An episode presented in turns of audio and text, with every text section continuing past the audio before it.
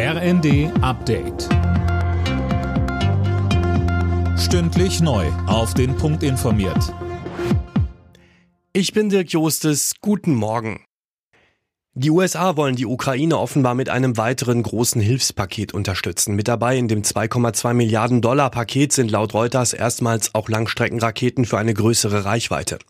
Die USA sagen aber weiter Nein zu Kampfjet-Lieferungen. Ähnlich sieht es auch Deutschland. Vizekanzler Robert Habeck sagt dem ZDF. Einige sagen, und ich respektiere auch diese Sorge, dass schon die Entscheidung, Kampfpanzer zu liefern, zu weitgehend ist. Ich finde das nicht. Aber zwischen Kampfpanzern und Kampfjets oder der Ausrüstung der Marine ist nochmal ein Unterschied. Und aus meiner Sicht sollten wir diesen Unterschied wahren. Im Fernverkehr von Bus und Bahn kann die Maske ab morgen wegbleiben. Im Auto sieht das ab heute anders aus. Im Verbandskasten soll jetzt jeder zwei liegen haben. Laut dem ADAC können alte Kästen, die noch nicht abgelaufen sind, aber auch ohne Masken erstmal im Auto bleiben.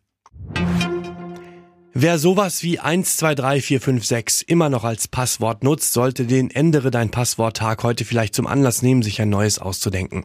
Sehr sichere Passwörter müssen aber meist nur geändert werden, wenn es auf der Seite Sicherheitsvorfälle gab, so der Digitalverband Bitkom. Wegen des tödlichen Schusses auf eine Kamerafrau während der Dreharbeiten zu einem Western ist Schauspieler Alec Baldwin nun doch angeklagt worden. Er hatte sich bereits außergerichtlich mit den Angehörigen der Getöteten geeinigt. Mehr von Gisa Weber. Die Einigung schützt Baldwin nicht vor strafrechtlichen Konsequenzen. Von der zuständigen Staatsanwältin im US-Bundesstaat New Mexico heißt es, niemand stehe über dem Gesetz. Baldwin drohen 18 Monate Gefängnis und eine Geldstrafe von 5000 Euro. Er selbst weist alle Schuld von sich. Er hatte gedacht, er hätte eine ungeladene Requisitenwaffe in der Hand, als er auf die Kamerafrau zielte und abdrückte.